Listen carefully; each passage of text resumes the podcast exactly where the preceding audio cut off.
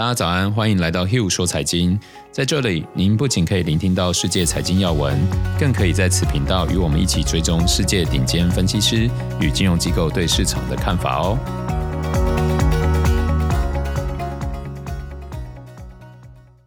大家早安，我是 Hugh，今天是三月八号星期一，又到了每周一的分析师时间。上周全球股市下跌，我们看到市场看空的声音也越来越多哦。JP Morgan 就发布一份统计报告，虽然它这一份统计是在一月份，但有些看法我们现在一起来回顾，我觉得是蛮符合的。同样一份报告，从不同的角度切入，策略就会有所不同，所以也来聊聊我的看法。除此之外，美联储上周的发言让股市跌幅加剧，投资人期待他们推出控制利率的政策，但是最终却失望了，导致卖压出笼。今天我们也来听听看他们怎么说。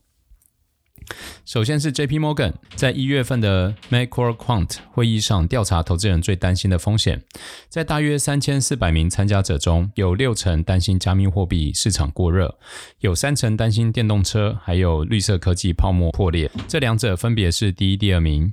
而市场最主要的风险则有五点，一个是 COVID-19 的变异，一个是高股价的回调。再来是通膨以及殖利率的飙升，最后只有央行紧缩政策比较不令人担心。现在回头过来看，高股价回调还有通膨殖利率飙升，是对市场二月底还有三月初最严重冲击的。在一月的会议中，有七成的受访者认为，假如殖利率升到二点五个 percent，会对股市有很大的影响。显然，他们没有预期到殖利率会升得这么快，也没有想到市场估值会这么敏感。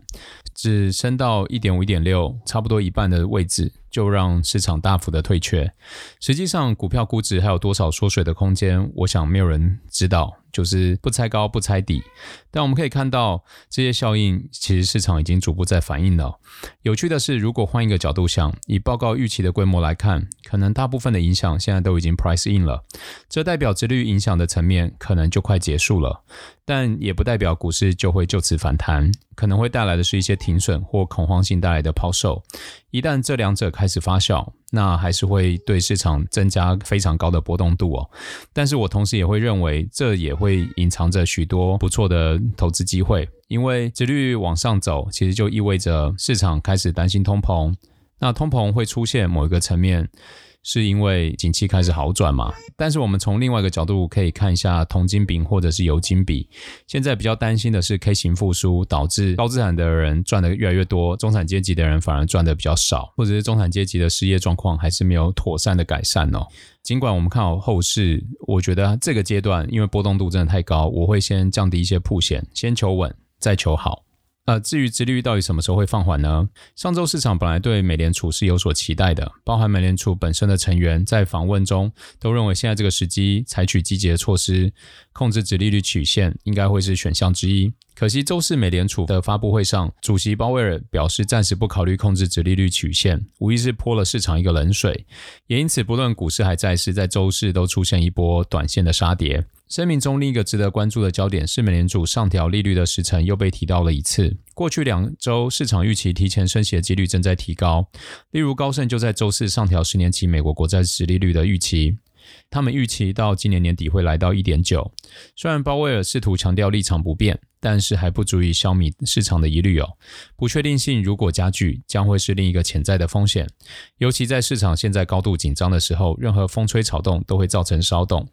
啊，希望大家也不要忽略相关的讯息哦。接着我们一起带大家来看一下上周五市场状况哦。纳斯达克一百指数从纪录高位下跌了十个 percent，有投资者开始逢低买入，好推升股市出现反弹。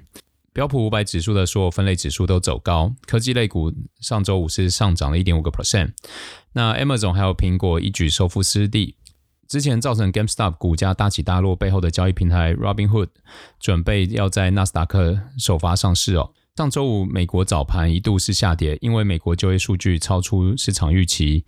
加大了人们对于经济可能过热，并且推高通膨的担忧，也就是担心指率又快速上升哦。虽然对股价高估值的担忧已经一一浮现，那一些分析人士反而认为，随着数据的持续改善，任何抛售反而会带来逢低买入的机会。那上周纽约美隆银行中国 ADR 指数是上涨零点八个 percent，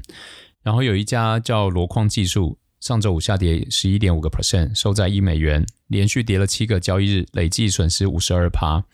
标普道琼指数还有富时 Russell 将启动将该公司剔除的流程。哦，其实我不是很鼓励大家去买，就是低股价的股票，因为通常代表市值相对低，市值相对低，一些资金一进来就会造成很大幅度的波动哦，甚至会造成你呃买会买到很高的价差，卖又卖到很低的价格。好，所以除非你非常有把握，或者是你风控做得很好，要不然尽量不要买这种十块钱美元以下的个股。那接着我们来看一下一些机构法人对市场的看法哦。圣路易斯联储行长。就称他认为目前不需要转变政策来打压殖利率的走升，呃，他认为现在假如变得更鸽派并不适合。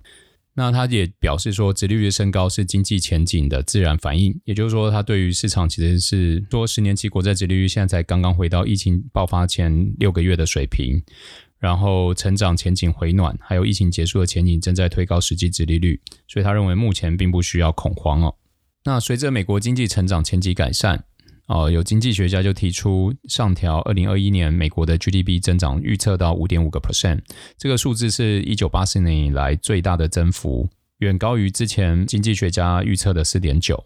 哦，所以美国现在从这个经济角度层面来看，跟去年当然去年低期比较低嘛，哦，那今年的确会有不错的涨幅。英国经济正面临下行风险，央行已经准备好必要时动用所有的工具。呃，也就是因为英国的经济状况并没有很好，所以我们对于英镑或者是英国股票相对没有把它放到我们的 portfolio 里面哦，也给大家做一个参考。那以上就是今天的 Hugh 说财经，我们明天见。